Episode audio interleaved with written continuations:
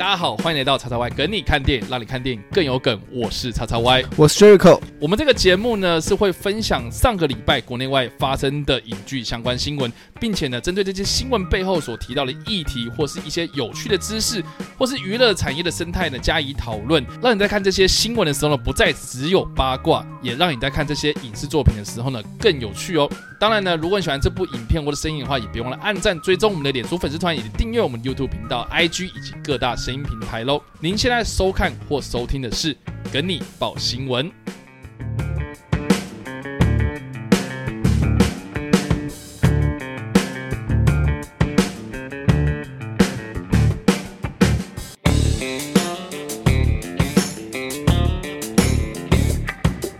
华纳二零二一年策略惹众怒，知名电影人群起批评。好，这个应该算是上礼拜、上上礼拜新的，应该算上上礼拜的重大消息，然后结果又有一个后续，后续是很大的后续。呃，对，而且是很大的后续。然后我原本想说要把它放在追踪报道，结果因为因为太大了，所以我觉得太大不行。对大到我觉得可能又会要有一个很重大的改变，所以我觉得还是下一周或下下周又会有一个新的转变，然后那可能又是一个很重大的转变，然后那个重大转变完之后又有重大的转变，这是一个循环。好了，我们先看一下这则新闻的内容到底有哪些哦，非常的久啊，非常多，所以请大家竖起耳朵听清楚，好不好？对，好是什么呢？那上周华纳兄弟才大动作宣告，二零二一年所有电影都要采院线跟串流同步发行。那目前我们举例来说，像是因为毕竟很多电影不可能只有同一，不可能只有华纳兄弟自己出资嘛，有些是合合作的一些作品。那像是《沙丘》跟《哥吉拉对金刚》，那这两部作品其实都是传奇影业跟华纳合作的作品。对。那在上周的时候就大动作宣告要把这些作品都丢到串流上面，然后不会，而且他当时也标榜我不会再向你额外收费，你只要订阅订阅我们的 HBO Max，你就可以看到。对，我们上礼拜其实有讲到说，其实这个还蛮针对的，对还蛮针对的。不过这个针对性就我 有二十九点九九美金呐，然后这样子，就这个这个但这个做法就让传奇影业非常不满。嗯，那一是呢，就是像哥吉拉这部哥吉拉对金刚这部作品，环球影业在这部环呃不是环球传奇影业在这个在这个电影里面就占了七十五趴嘛。对，那所以等于说，其实环球其实呃。传奇，你把传奇跟环球一直搞我要讲华纳，其实华纳在里面就只剩二十五趴嘛。对对对。那就华纳当时大家都知道，我们之前有报过个新闻，就是其实 Netflix 有向传奇开价。对，之前我想要以好像我记得是两亿还是三亿美元，对，来购入你们这一部就是哥吉拉对金刚。嗯哼。那当时其实传奇是蛮想答应的，嗯嗯。传奇觉得反正因为接下来看起来也不容不好上映，然后票房表现可能也会失利，可能也不会到最最好的表现，那干脆用这种方式止血。好像还不错，嗯，可是当时华华纳就出来说，呃，不行，我觉得，我觉得我们还是要坚持让它在院线上面上映，我们的目的还是我们的初衷还是希望可以在院线，嗯，然后传奇就跟他传奇就被他说服了，传奇说好，那那我们就走院线，就才隔一个礼拜，华纳就说我要把它丢到我们的串流，然后我们还不跟你额外收钱，嗯，传奇当场气死。对啊，哎，这如果是我的话，我也会气死。我就想说，哦，好，那就是交给你了，这样子。对。结果竟然给我来这一招。结果因为因为摆了一道，HBO Max 不需要额外收费。那你知道，那大家都订阅 HBO Max，那那个订阅的钱，那是到华纳那边嘛？那如果那如果我们来搞一个院线专区，然后是有额外收费的。可能传奇就会接受，因为传奇传奇重点不是你要这样搞，传奇重点是我当初说我想要把这个丢到串流上面，你阻止我原因是因为你跟我说你想要把它丢到大荧幕上面。对啊。然后你现在给我说你想把它放在自家平台，那是不是到时候是只有少数可以疫情情况何许可以上戏院那些那些地区，或者没有 HBO Max 地区，我才赚到那些钱？而且这赚这些钱我还要跟你分，我要跟你分，然后你可以足拿 HBO Max 的订阅费。对啊，所以传奇觉得很不合理。我我出资七十五趴啊，我看起来我只看起来像像我出资二十五趴，你出资七十五趴。对对，所以。所以其实这个慢慢的凸显了这个 HBO Max 它不收费的背后，其实呃看起来好像是观众得利，可是实际上在这个呃片商跟这个发行商之间，其实这这这这两者之间是有点小冲突的。那你就可以从这件事情可以看得出来。对，那那另外一方面就是说，其实传奇它现在跟华纳之间的关系是越闹越呃就。这只是一个片商跟发行商的关系而已啊，因为原本是华纳是有出资这个的嘛，然后后来就被万达集团买掉之后，就传奇正式分家了。对，就分家。对，那那那这件事情其实就就牵扯到，OK，那那我我们之间的利益关系，那可能就是只有票房这样子。对，那那票房的部分，如果这个这个传奇影业它又赚不到那么多的话，那当然势必就是要要这个这个发行发行方的人来负责啊，对啊，对吧、所以其实这个可想而知啦。对，然后另外一方面，其实我们之前有提到过，就是这个呃，《哥吉拉对金刚》这部片在在在好像上上个礼拜我们有提到过，就是恐怕我们那个时候下的标题是恐怕没办法上院线，所以我们是针对院线跟串流这两者之间的那个平台转换上面是有去做一些解释的嘛。那当时其实呃，我觉得我觉得传奇比较劣势是说，它毕竟没有一个呃长期合作的一个一个串流平台，所以就只能在发行的部分，然后完全由还需要仰赖华纳兄弟的帮助啊。对，就华华纳它对于市场没有那么嗯传奇，对整个市场还是没有那么全面性的了解跟技术在上面，所以还是需要仰赖华纳给予一些市场行销的一些建议或市场行销的一些帮助。所以基本上我我能够理解为什么为什么传奇可以这么的神奇。对啊，然后其实根嗯据就是国外媒体像 Deadline，它就有权威就有发布一些新闻稿说，其实像其实就是华纳兄弟在透过这些媒体发新闻稿说我们要采二零二一年采院线串流同步的时候呢的前三十分钟，嗯，就是我们的传奇影业才接到通知说，哎、我们你们的作品我会丢到我的串我家串流平台，啊，我不会额外收费哦。嗯，他其实这件事情要三十分钟前才告诉他，然后传奇也没有也无力可以阻止，对，就他他现在也没有办法阻止。所以我我我如果是传奇的话，我听到这个东西，我应该会觉得很错愕，然后应该会想说，好，那你要不要跟我来好好讨论一下？结果没想到你就这样发出去了，对，我我他说传传奇他以为他在通知他说我们我我们想要做这件事情，我已经跟你。讲了哦，就三十分钟之后是没有，我们已经决定好，我只是告知你，我不是我没有跟你讨论，我只是我没有询问你的意见，我只是要对告诉你我已经做了。嗯，所以所以所以其实我我一开始原本就是我看到华纳那个 CEO 他出来讲说他明年的那个方针的时候，其实我我原本想说，哇，华纳有这么统筹性呃的一个，应该应该说，哇，他已经摆平了那么多人哦，好厉害。然后呃呃，呃如果他这样真的这样搞的话这么大的一个对改变的事情。如果如果真的要这样搞的话，那表示说其实他背后他已经瞧了很多事情了哦。对啊，结果光是显然就是跟导演啊，嗯，跟片商啊，对，跟那些出投资人啊，嗯，这些东西都要瞧哎、你要跟院线那些原本可能已经有签约的电影，然后你跟我说你可能这一区因为美国有 HBO Max，所以我不在美国上，对。你让他们怎么办？对啊，所以所以其实这件事情的背后，我我我原本以为是说，OK，华纳他已经全部都瞧好了，而且而且很多人都很信任他，就没想到，OK，这个传奇影业冒出来，其实就很显然就是没有瞧嘛，更没有瞧，这华纳会有华纳内部自己瞧好而已。对，这没有瞧。那但是我我我自己个人的看法会觉得说，在法律上面，或是就一个这个发行商跟片商之间的关系啦，呃呃，我觉得华纳并没有错，他只是道德上有点瑕疵，就是就是就是他毕竟是个发行商，他没有对，因为因为发行商发行权都在他手上，所以确实是他有权利去做这件事情的吧？按道德来说，其实对是就是毕竟谁大家都有出钱，我们就坐下来好好谈。对啊可，是按照比较法律上或现实层面的考量，其实我是发行商，你今天把这个东西交给我，负责发行它，我要怎么发行？我就跟你说，现在这个局势就不适合那样发行，我就是要这样发行，你也没让我没办法，顶多就是我们之后再也不合作。对啊，顶多是这样子啊，所以所以我是觉得说，传奇影业他自己本身呃，就就就如果要避免这件事情，最好的办法就是他自己发行嘛。可能我觉得传奇影业会经过这些事情之后，会会开始想说，我们要不要自己来搞这个什么发行？腾讯，好没有啦，腾讯爸爸我我教我怎么发行，好不好？我我我的意思是说，说其实发行商跟片商之间的关系，其实就从这件事情就会可以看出来，它的这个这两者之间到底是什么样的哈。那好，那那那接下来呢？嗯，在经过我们刚刚讲的是所谓片商跟发行商之间的冲突，对，那接下来我们要来根据很多人对于这件事情的想法，嗯，那大家应该到上周很大的新闻是，除了专辑也很不爽以外，我们电影界导演圈的一个大佬、嗯。诺兰也是直接出来表示说，他对这件事情非常非常的不爽，对，这这这件事情爆出来之后，我就觉得，有一个人一定很不爽，就就应该是说，应该是说我看到诺兰跳出来讲，我就觉得这事情大条了，这样，有一个人，尤其是个这么知名的导演，而且又是。怎么讲？今年度让华纳有稍微赚到一点钱就是的从院线赚到一点钱的一个导演，而且是也不是说扛把子吧？我觉得也不是，我觉得他因为他因为就是诺兰也长期跟华纳合作嘛，所以所以其实很多作品就是就是很很多华纳产出的优秀作品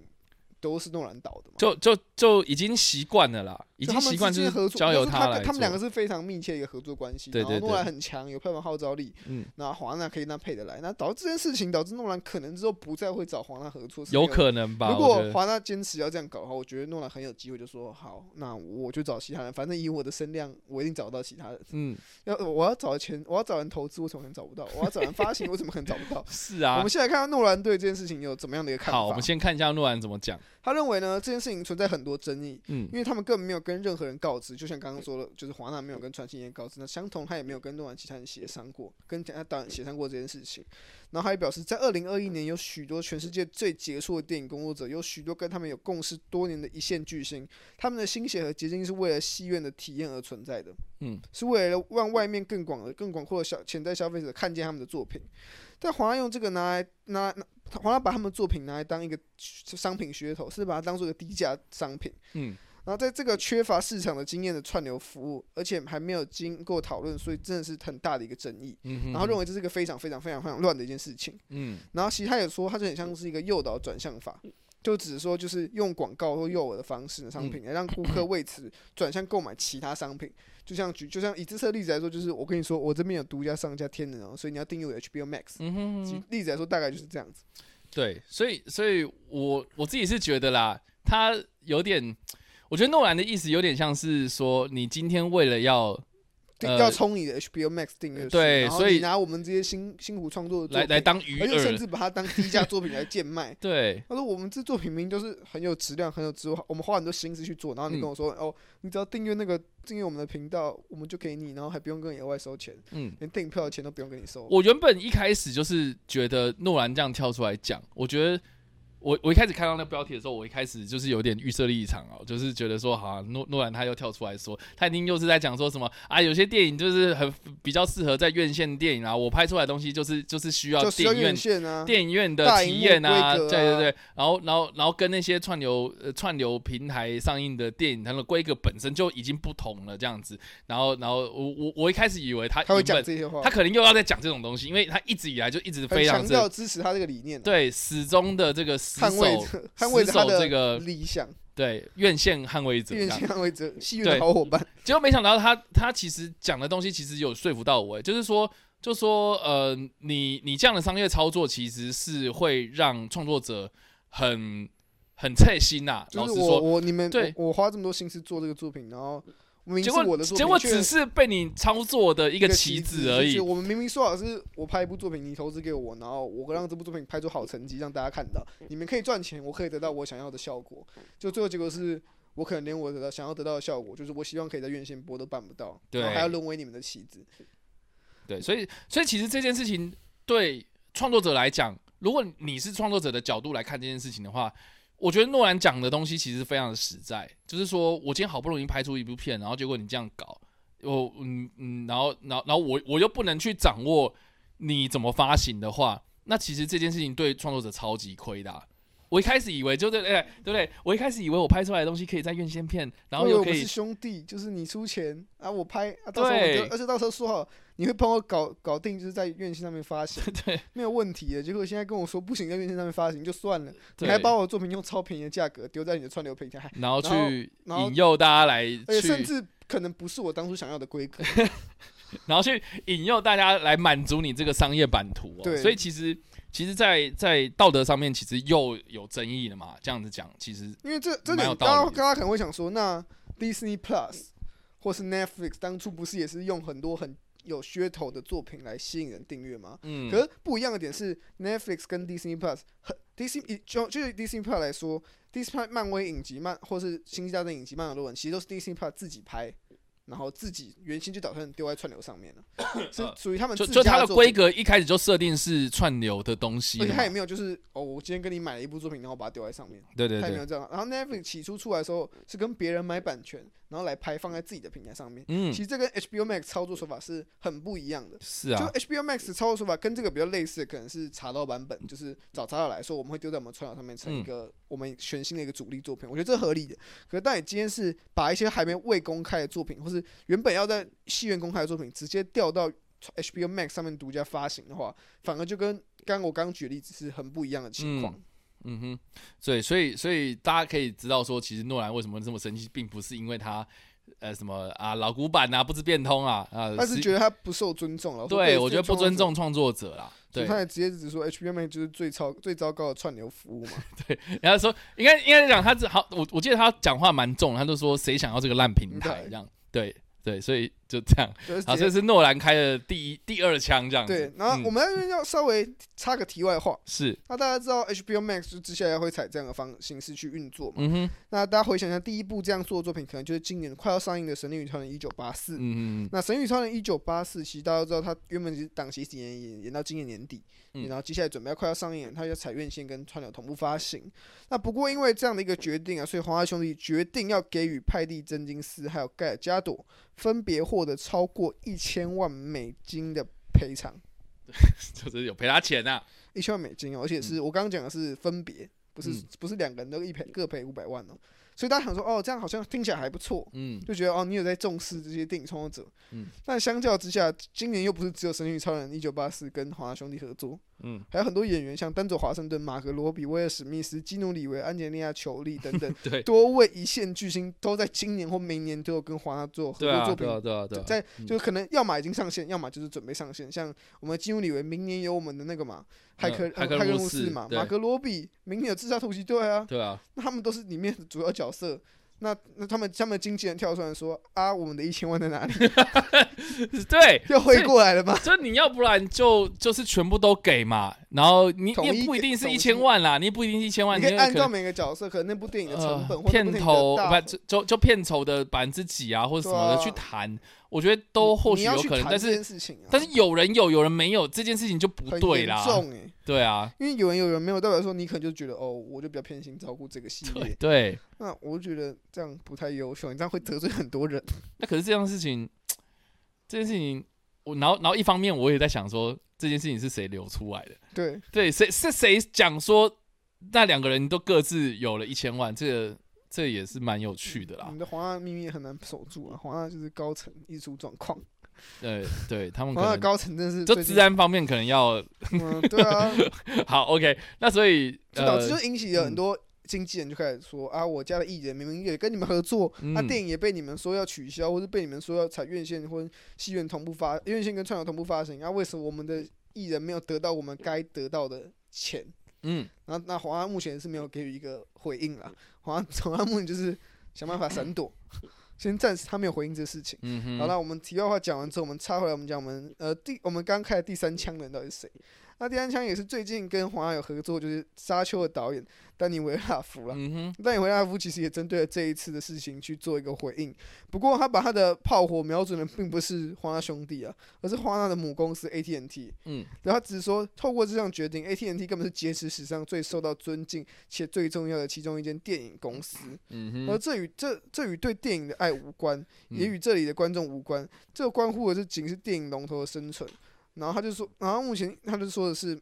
沙丘》为了《沙丘》是为了要电影与观众所制作的电影的一部作品，但是 AT&T 在乎的似乎只有他在华尔街的生存。嗯，那因为 HBO Max 其实大家的大家或许台湾观众比较不了解是 HBO Max 东西，大家可能以为它还没推出，嗯，但其实它在北美已经运行了一段时间了，嗯哼，那效果并不是非常优秀，大家就是如果没有消息，大概就知道它就是没没有很好的一个效果了，所以导致说 AT&T 现在决定。他他给丹尼维拉夫决的想法就是他决定看起来 A N T 就是决定牺牲华纳兄弟的所谓的品牌形象，嗯哼，还有他多年累积起来给人的一个信任度，嗯，然后决定就说啊随便了，反正你现在有什么作品全部给我拿出来，然后给我想办法在二零二一年给我吸到大家来订阅我们的 H B O Max，是。要快点给我赚钱，嗯，丹尼维拉夫认为这件事他非常的，他认为这件事是 A A T N T 的搞事啊，不是华纳兄弟啊，对，所以所以其实这个也可以看得出来，就是呃丹尼维勒纳夫是不是？对，哦他。又提到了另外一层，就是有呃有另外一一个层级是凌驾在这个呃华纳兄弟之上，也就是华纳兄弟的母公司母公司 AT&T。那 AT&T 呃大家应该蛮熟悉是什么的吧？啊，基本上就是一个呃就就有点像是台湾的中华电信哈，就是它是一个美国一个电信业出出身的一个媒体大亨这样子啦。然后旗下就是呃以华纳最。最大宗这样子，然后是有关电影事业的这样子。对，那那既然如此的话，呃，你就可以知道说，其实母公司的角色就是站在管理嘛、行政嘛这方面，就是制定政策那种决策面上面的事情。那当然就是以这个金钱为导向。那做什么事情，呃，你做任何事情都可以啊，但是你就是要给我赚钱嘛。所以当然就是会希望是说，你做任何决定，你的背后一定要。有一个产值在。那如果今天大家都拍电影，然后就拍拍拍拍出来，然后因为疫情的关系，然后没办法赚钱的话，那势必就是要用另外的方式来争取一些呃这个 这个成本的回收。那当我我当然能够理解啊，但是在这些的步骤上，我觉得就可以看得出来，就是呃生意人跟创作者的头脑运行方式就很不一样的思维了，这样。所以我觉得丹尼的维伦纳夫或是呃诺兰哦，他们这几个就是电影创作者嘛。电影创作者当然是希望说你在追求艺术的同时，能够取得一个商业的平衡。那怎么样跟这个发行商或者制片商来做一个平衡的沟通呢？我觉得这个也是呃现阶段应该是说一直以来这个拍电影的人，你只要今天想要拍电影，都必须要面对的课题。那只是说今天因为遇到疫情的关系，哎，这个。片片商很尴尬啊，然后呢发行商很尴尬，呃，拍电影的也很尴尬啊。但是这个大家都各自各自各自有各自己见啊。那但是这件事情要怎么样去解决？我觉得绝对不是华纳这样搞，这样搞绝对没有事。对啊，但是我我必须说啊，就是丹尼维纳拉夫，我觉得他讲话也蛮漂亮的，就是说，呃呃，他他竟然提到 AT&T，那我觉得势必就是意思就是说。呃，他也懂，就是华纳为什么会这样子啦。他懂说华纳应该这件事情不只有华纳可以决定了，对，一定是有高层指点。对，那那其实他也有点出来，就是说这种，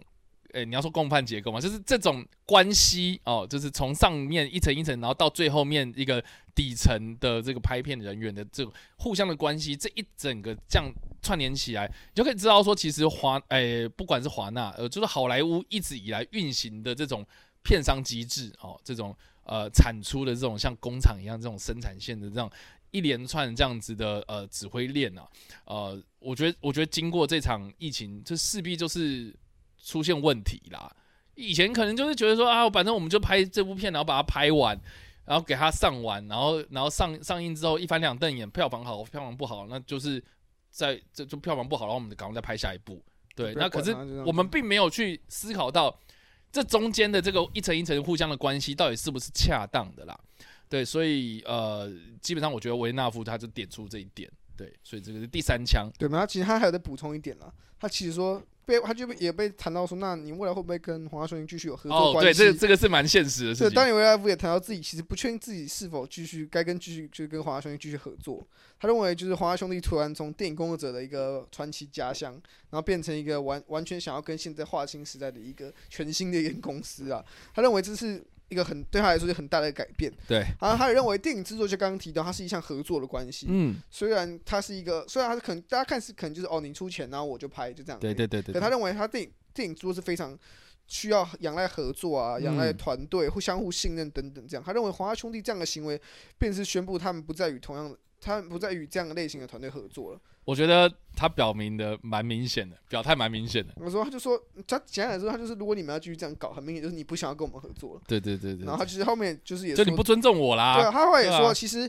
他不是认为串流媒体不能制作出好的内容，他认为串流媒体可以制作出好的内容，但无法有像《沙丘》这样范围与规模的电影。像因为毕竟很多像大家说很多大片，大家我觉得我认我我觉得他他这个说法是非常正确的。因为很多大片都会说，呃，大家会觉得大片之所以就是在戏院看，因为它就需要大荧幕观赏。那大家会说，那在家里可以看啊，我家的荧幕够大。我相信正常的家里不会有一个有一个不会有一个戏院大的的荧幕在那边。是啊，一个正常的家里应该很难有。我觉得电视稍微大一点就已经很幸福了。是，所以我觉得要这样要能够满足戏院规格的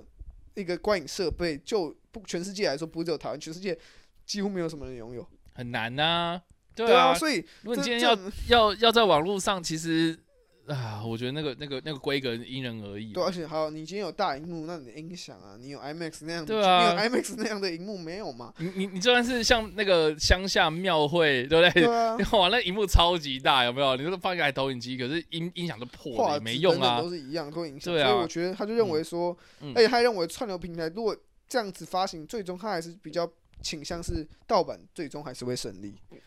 对啊，就是他又指出来，就是说这其实是呃劣币驱良币的一个效应，会慢慢越来越明显。对，然后他也是说，华纳他认为华纳兄弟这样的做法，或许就在刚刚已经正式杀死了杀死了沙丘系列。对，其实我觉得这这这里其实也呃验证的，就是二零二零年这件事情，就是说呃我们现在看好像就感觉是说哇那个串流平台要崛起了，然后串流上面好像很多东西要要有好多东西可以看，有很多东西可以看，可是大家有没有意识到这件事情其实？这些都是拍好的、啊，就是在疫情前拍好的，然后我们只是晚发行，慢慢慢慢丢上去。呃，对，那那如果我我我我讲一个比较悲观的啦，就是说疫情在二零二一年也没有获得改善的话，那是不是呃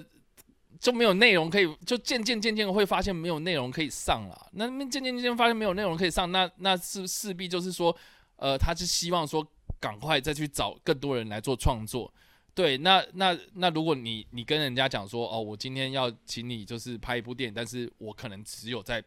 串流上面上映的话，那创作者他们是不是针对这样子的规模就会有一些调整？他们就可能就也不会像呃我觉得像天能呐、也不会像沙丘这样子，诺兰跟丹尼维纳夫可能就呃比较没有展现的展现的空间，就会觉得说，哦，那我就要去找一个就是会让我的电影上院线的薛冰他们都是拍啊。大大场面的嘛，那他们其实这作品近期这部作品都需要在大需要在呃影厅观赏才有最好的观观赏品质嘛，对，所以我觉得会拒绝嗯掉很多属于这种类型的导演。就我的我我的感觉是有点像是呃，二零二零年啊、呃疫情来的，然后呃这个院线受创了，然后结果大部分的资源都集中到串流上面，可是这个这个资源就是感觉是有点像是呃这个一窝蜂的投进去，但是它没有一个连续性啊，所以我就觉得说呃到底呃这个我们都说二零二零年啊那个串流起飞，那会延续到二零二一它继续飞吗？我觉得串流，因为串流很多家嘛，并不对是只有所谓的 HBO Max，那可能有 Disney Plus、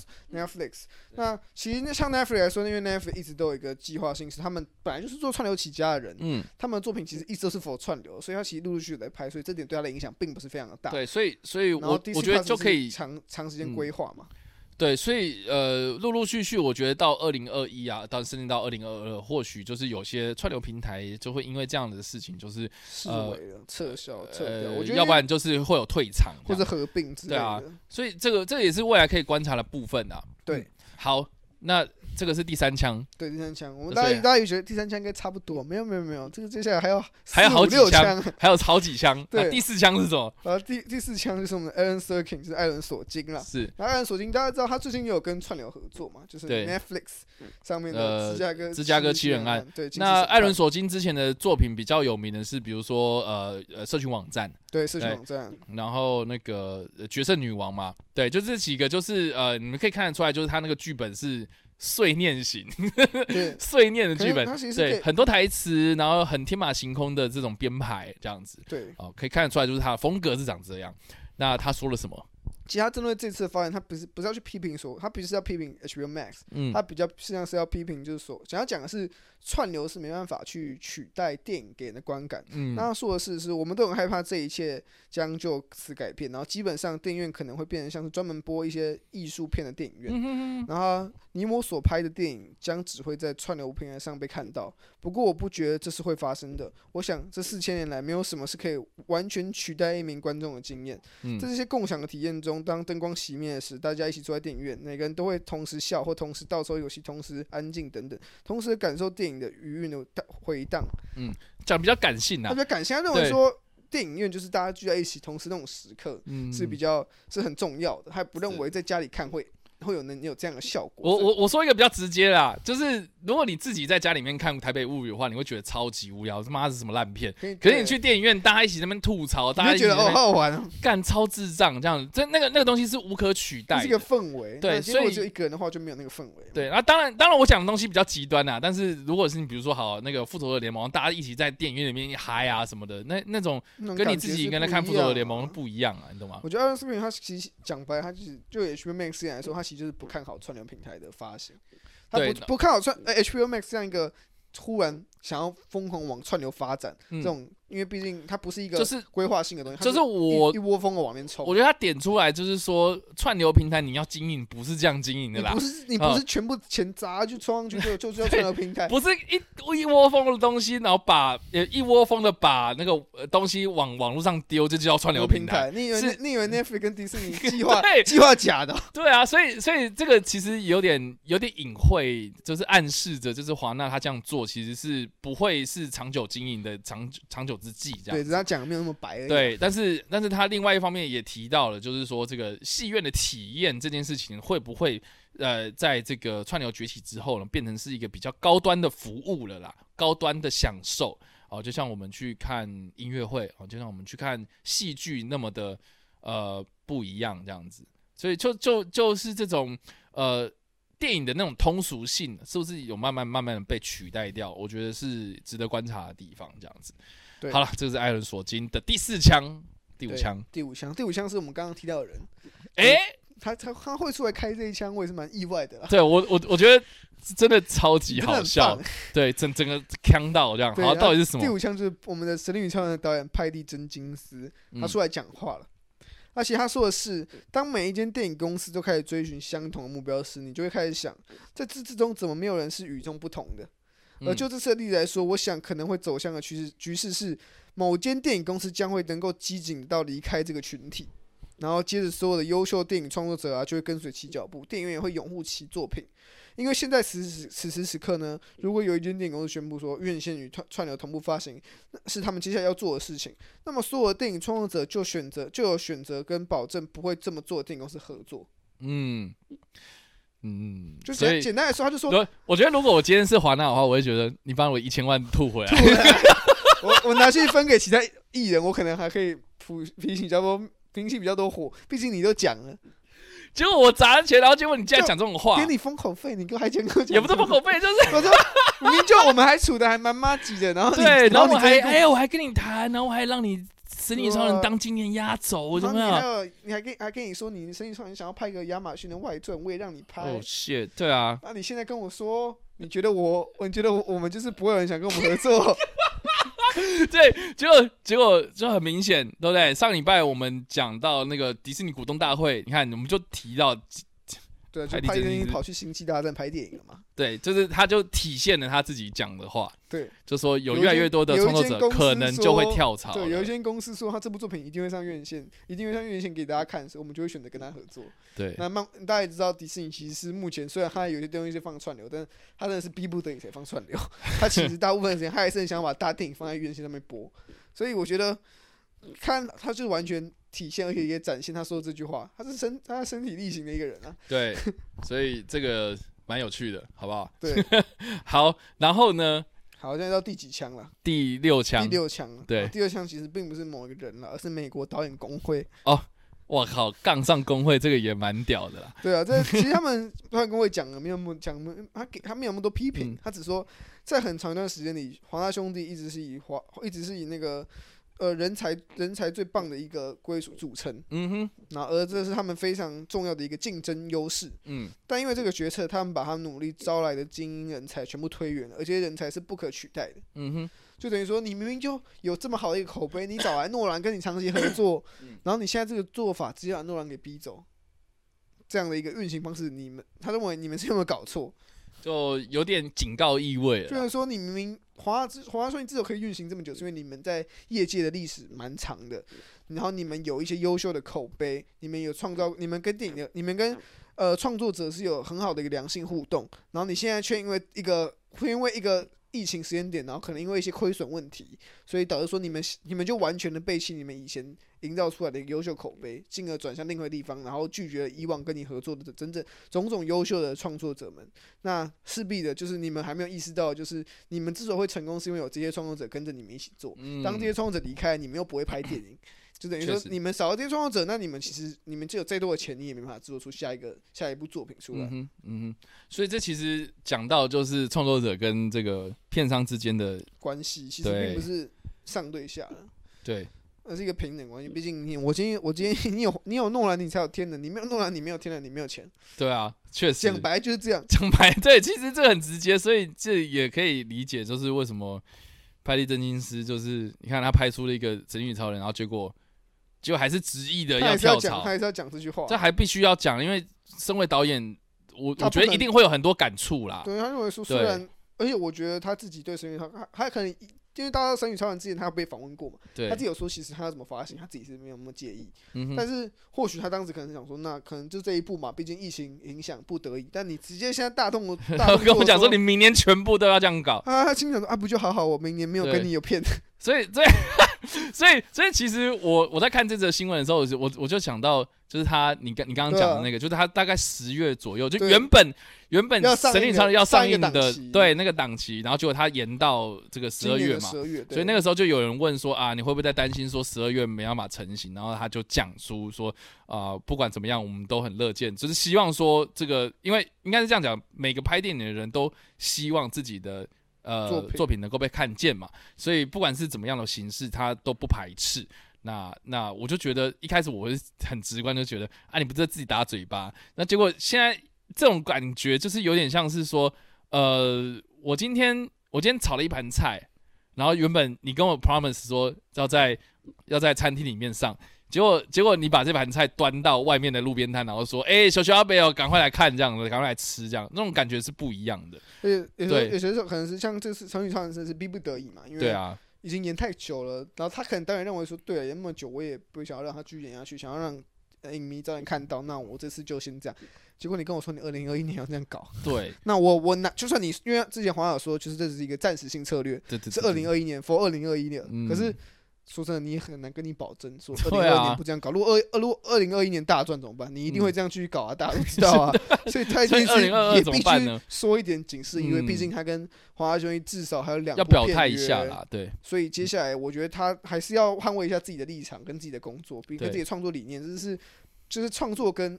我们的制片上的一些嗯冲突。对他自己还是出来讲一些话了。对，好，那这第六枪，还有第七枪，啊，最后一枪其实就是业界有许多声音出来批评华纳兄弟。嗯那其实华纳曾经是对人才最友好、对电影制作人最友好的片场。嗯现在华纳兄弟已经不是你的首选，而是你的第二或第三选择，更给华纳兄弟取了一个绰号叫“前任兄弟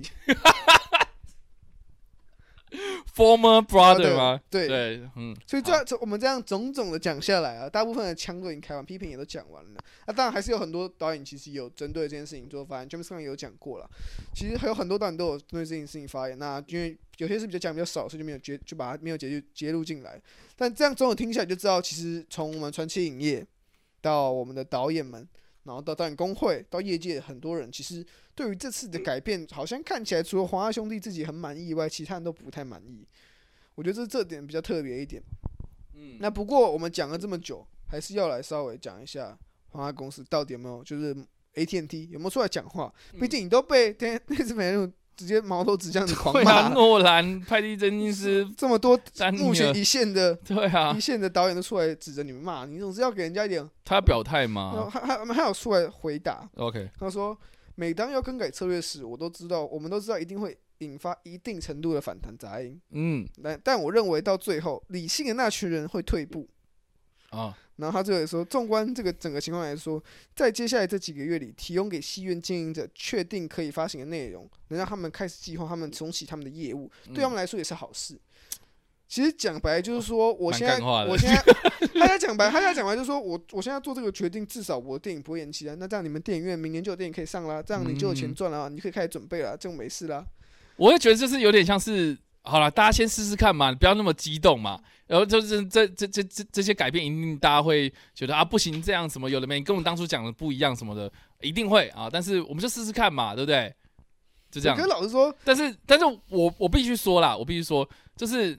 从这件事情可以看得出来，就是华纳跟迪士尼两者之间，你看，就是同样都是发表这么大的一件事情大情，规模的一个对，然后对明年那个愿景的规划，你看，那为什么就是股东大会，迪士尼股东大会就不会后续出来跟你说，你怎么这样搞？我们当初不是这样说的就啊。没有啊？所以我在想说，会不会是沟通上面，就是呃，片商、发行商跟创作者之间的缺？乏一个沟通。对，我觉得那个沟通上是不是看起来这边缺乏一个沟通，或是他们的沟通并没有这么这么到位，要不然就是我觉得缺乏一个呃统合能力很强的人去主导。去讲，就是可能有个这个可能，比如二零二一年的一个计划是有一个负责人来处理，对他可能就是要负责去跟华纳高层解说为什么我们要这样做，去跟传奇演解说，那你们的片我们为什么想这样采取这样的策略，或者我们可以给你什么回回馈？然后或是大家摊开来讲嘛，就是说，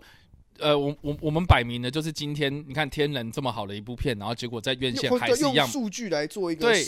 就是你的把大家的这个拉拉到同一个台面上，然后一起来讨论这件事情，然后来来讲出一个解决办法，然后再去发布你所谓的政策，是不是会比较好一点？因为现在每个人其实站在不同的立场来看，对啊就像刚刚导演导演们去讲事情，其实跟 AT&T 他们的他们的母公司的发言人出来讲的东西是不一样的。对啊他们其实问的问题是你没有尊重我们，然后他们回答问题是，这这这这其实很明显就是互相不尊重嘛。对啊，然后你没有尽到告知义务，然后你就算是告知也很随便，对，然后你你好像就是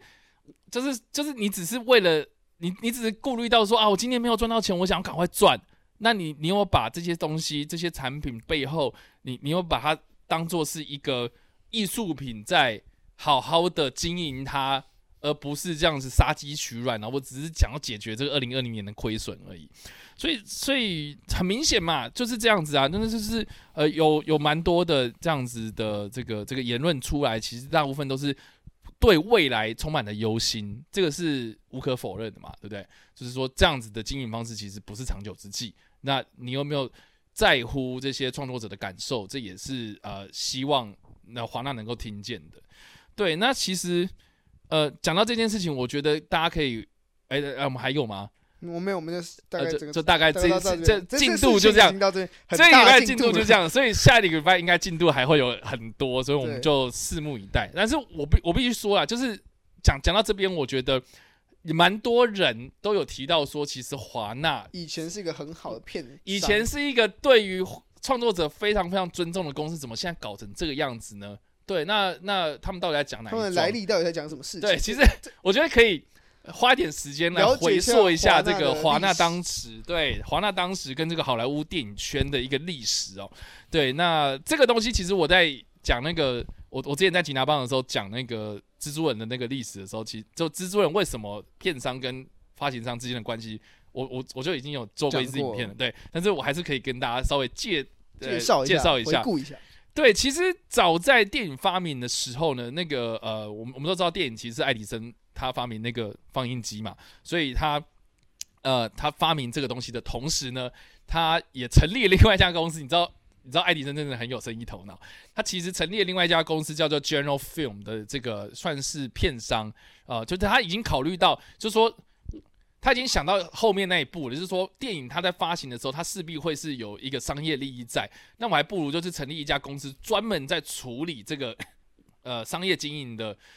呃的事物，所以就是有点像是制片商或者发行商的前身啊，就是 General Film。那 Gen General Film 它当时就是设计出一套，就是说我今天除了发明放映机、发明这个留声机、发明这个呃拍摄的这个摄影机之外，呃。我我还想到的是说，那这个软体设施怎么怎么样配合呢？哦，就是我今天放电影，然后卖票，卖完票之后，那那那是不是还是需要回馈到就是拍电影的创作者身上？所以他们建立了一套这个机制哦，就是说，呃呃，这个这个这个叫做所谓的路演发行 road show 哦，这这样子的这样子的形式出现，意思就是说我今天呃能够跟这个专业的创就电影创作者能够谈好说我们要怎么样去分啊、这个电影票所赚来的钱，然后呃再回馈就是电影呃应该怎么讲？就是我我今天呃你你今天你你今天创作出一一个一部电影一部作品之后呢，来我们我们这边，然后我帮你找戏院，然后帮你发行，然后就是帮忙卖票，卖完票之后呢，这个这个票房我们再回馈到你自己身上这样子，然后你可以再继续拍下一部片子。所以这样其实是一个蛮不错的一个循环嘛，对不对？可是呢，这其实牵扯到就是说，路演发行它它其实是有点买断机制的，就是说你今天呃跟我来做这件事情，好，那那你你没有其他门路了。对，那那是不是就是说，OK，我今天拍电影就是只有完全服务你，对，完完全服务你这个片商，所以变得是有点呃恶性循环啦。就是说，原本是一个初衷呃利益良好的一个一个初衷，然后结果哎，慢慢慢慢演变成是这个呃一这个片商一手掌握了发行，然后制片，然后跟这个后续这个创作者的那个呃利益瓜分的这部分哦，所以就衍生出了另外一套，就是呃首先呐，哈，就是首首先是由这个从 General Film 的呃离职的员工叫做威廉华兹沃斯哦，他就呃成立另外一家公司叫做派拉蒙，这样对。那派拉蒙影业呢，当时算是呃第一个首创，说我今天把这个创作者跟我合作的利润给调高。那当时他调高最高最高调到了百分之三十五的票房分润，也就是说，呃，我会今天把这个票房的其中三十五先提出来，当做是你这个创作者的未来的拍摄佣金。对，那之后票房卖得好或卖不好，那是我的责任。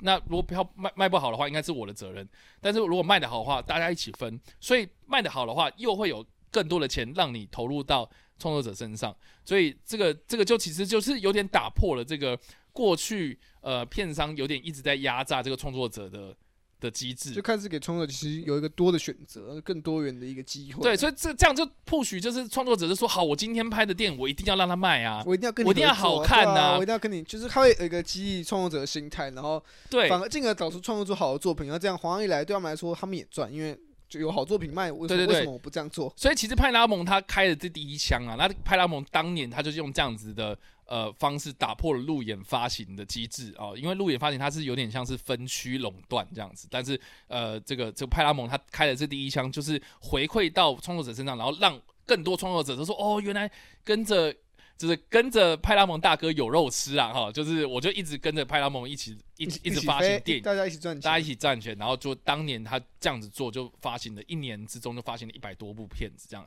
然后就搞到就是说，OK，这样子的商业利益，这样子商业模式是可以运作的，那就呃呃。成就是引发了后续像是福斯啊、环球或是当时的这个米特罗电影公司，然后跟进，然后慢慢慢慢的就变成是五大巨头、六大巨头这样。那华纳就是其中之一啊。当时那个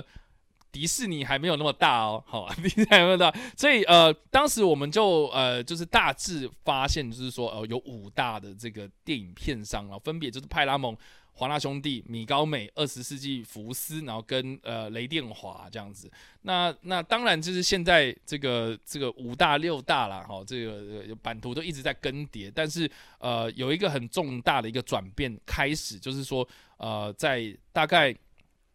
呃一九四八年的时候呢，呃美国政府就呃因为认为就是说派拉蒙这样子的形式是有点垄断垄断市场。的概念，对，所以就有一个非常有名的这个呃美国诉讼呃派拉蒙影业的这个呃官司，然后就宣判这个派拉蒙败诉，然后就希望说呃各个好莱坞的这个五大片商啊，这个希望在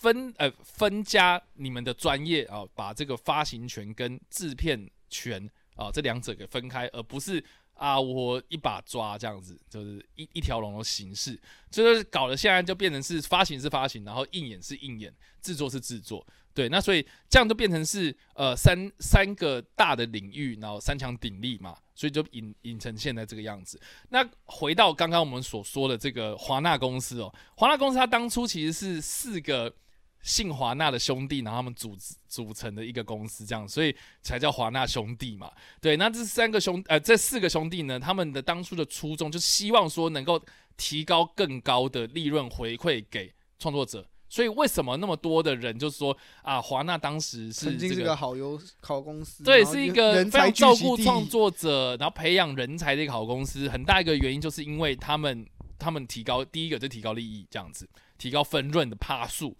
那另外一个呢，就是说他们追求这个呃技术的突破啊，像呃最有名的就是这个有声电影的发明，其实是华纳首创。对，华纳首创就是华纳的第一部，呃，应该说第一部有声电影其实是华纳发行的那个呃这个爵士歌手啦这部片。对，那所以呃带动了另类带动了另一波的这个有声电影啊啊这个彩色电影的这个革命这样的歌舞电影啊是这样子，这其实是都是。从华纳出来的，所以可见就是说，华纳他培养了一批想法很创新，然后呃非常鼓励这个创作者啊去勇敢的创作啊这样子的这这个这个他他们如何起家就是这样起来的啦。可是近期对不对？到了两千年之后，超级英雄电影泛滥，然后结果我们就常常会听到说什么啊，这个华纳高层介入，对，然后母公司哦 AT&T 的介入，然后希望说怎样怎样去做，对不对？然后三小时的电影请你剪成两小时 之类的，就是会有很多很多这样子的决策出现，那是不是就是有点有点有点背离了自己当初这个照顾创作者的一个？初衷呢？我觉得是，我觉得华纳是需要去思考这件事情。我感觉已经跟以前他们的不太一样啊。就现在，现在老实说，除了像诺兰，要不是诺兰出面说不准把我天能上串流，要不然现在可能连天人都在串流。对啊，而且而且我举 我举一个非常严重的例子好不好？就是说派蒂真心是他今天对不对？他今天就已经开了第一枪，他就去跳槽，然后到迪士尼要 拍星战了。对，其实这件事情其实。过去也有例子啊，哈，就是我们回到哦，今年也有重映的这部片啊，一九四二年的这个《北非谍影》这部片哦，这个这这部片在非常有种哦，它在它是讲一个二战的电影的故事，这样二战故事的电影，然后可是他他发行的电呃发行的时间就是在二战的时间。就非常的有种。那一九四二年的时候，他是推出了这个算是以战争为背景的爱情故事嘛。啊，当时他也是以这个小成本制作，然后大概是呃当年的制作成本啊预算大概坐落在呃这是几百万，呃八十七万左右，八十就是不大概在一百万上下这样子的预算成绩，然后最终票房呃大呃就是回收是三百。四呃七十万美金，所以其实啊，当然就是通货膨胀的关系，所以到现在可能你会觉得啊几百万的，好好像还好，可是，在当时就是这个投资成本 CP 值超高，他们也没有预期到这部片会这么的成功这样子。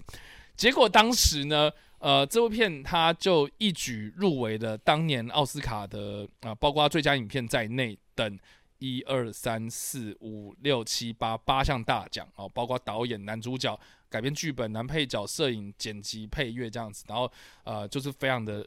非常多这样，所以就造成一股轰动了啊。当然，当时呢，我们知道最大奖是最佳影片，对，那最佳影片通常啦哦，就是颁给制片人。对我们，我我我们现在看到的奥斯卡，其实最后的那一个呃，是颁给制片人的制片。那那当然呢，近近期啦，我们就是看到很多，就是哎，制片他们其实也希望说能够共享这个荣誉，然后呃邀请这个，比如是演员、导演什么，全体剧组都一起上台领奖，然后分享这个荣耀。但是呢，我必须说，就是最佳影片是颁给制片人，所以呢，当时这个呃北非电影啊，哦，就是在颁发这个。在在得到这个最佳影片的当下，哦，这个制片人呢，他就原本屁股已经已经要离开座位，然后要去领奖了。结果呢，没想到哦，就是离那舞台比较近的这个华纳公司的老板呐，哦，他就一个箭步，然后就上去，然后把那个奖领完了，这样，所以就就让这个制片人呢，呃，非常的非常的尴尬。然后呃，这个呃，当然呢，那个这个呃念。念那个入围者啊，或是念这个颁奖人呃颁得奖者的这个颁奖人呢，他也是说什么啊？那个我们恭喜华纳电影公司，然后得到呃因因为北非电影，然后得到最佳影片这样，其实也没有什么错，只是说。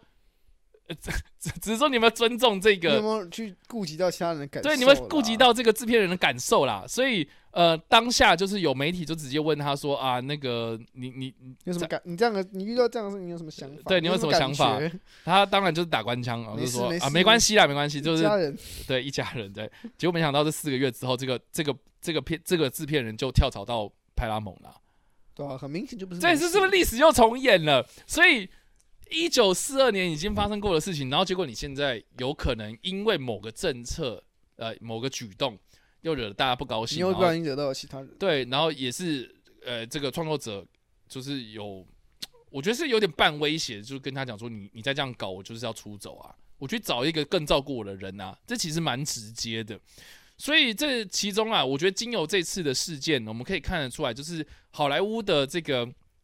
呃。呃，我们都知道说它是电影工业嘛，工业就是有点像是工厂在生产东西一样，就是它是一条线的这个互相合作的关系。那这个合作关系是不是因为疫情的关系，然后因为串流的崛起，然后呃发生了一个很重大的巨变。我觉得这个都是大家可以去观察的事情。那那那那华纳他做了这样子的决定之后，引发这么多的众怒，诶，我觉得或许大家也可以想一个什么解套方式啦。那我自己是觉得，如果今天呃华纳宣布说，呃他上架我们的串流平台，可是要额外收费，不，你就不要收到二十九点九九嘛，你就收个，你说二十就少个九点九九，你就收个，你就算是收个九点九九，我觉得。也好谈呐，也比现在状况好很多。对，就是你你不要什么都丢上去，然后好像就是哎逼着大家要订阅，你就冲那个订阅数而已。就很明显，你就是为了订阅，你就为了那个订阅数，然后不择手段。对，那那那这个这个这个创作者当然会觉得不受不备受尊重嘛，对啊，对吧？那这个东西我觉得后续还是有很多的谈判需要去讨论。然后呃，当然我们这个公司内部的这个讨论，我们不得而知啊，也可能只能从这些媒体的报道可以知道一二这样。但是呃，不管怎么样，我觉得呃，华纳一定要去好好的思考，说未来的的布局要怎么样做，会比较能够获得这个创作者或是发行商哦，商业跟艺术两者之间的这个双赢啊。所以这个是我自己个人所下的结论啊，就是说历史。请不要重蹈覆辙，对，然后从历史学教训，然后很多东西，呃，虽然好像不尽，呃，就是不是完全的一样，状况不完全的一样，但是我觉得是可以有一个对比的。那那不管怎么样，我觉得两个字就是尊重。你有没有尊重别人？你有没有去尊重创作者的感受跟他的这个呃创作的自由？我觉得这这些都是可以去好好的看的这样子。所以以上呢就是这一次的。分享哦，我们聊了快要一个小时，哇，又有一个一个小时的内容，我们。第一个追踪跟第二个就要一个小时。对，所以我真的觉得非常的饱满呐，今天的这个。这次这个这次内容是非常多啊。对，所以希望大家能够喜欢。然后，如果你针对以上的这件事情有什么样的看法，也欢迎在留言区的地方留言，或是在首播的时候，呃，来跟我们做互动讨论，我们都会看哦。好的，以上呢就是我们今天的内容啦 那节目的最后还是要提醒大家了，别忘了分享我们的影片或者声音，并且呢追踪订阅我们的频道，到并且的开启通知，才不会错过我们。任何的更新哦，那跟你报新闻，我们下次再见，拜拜，拜拜。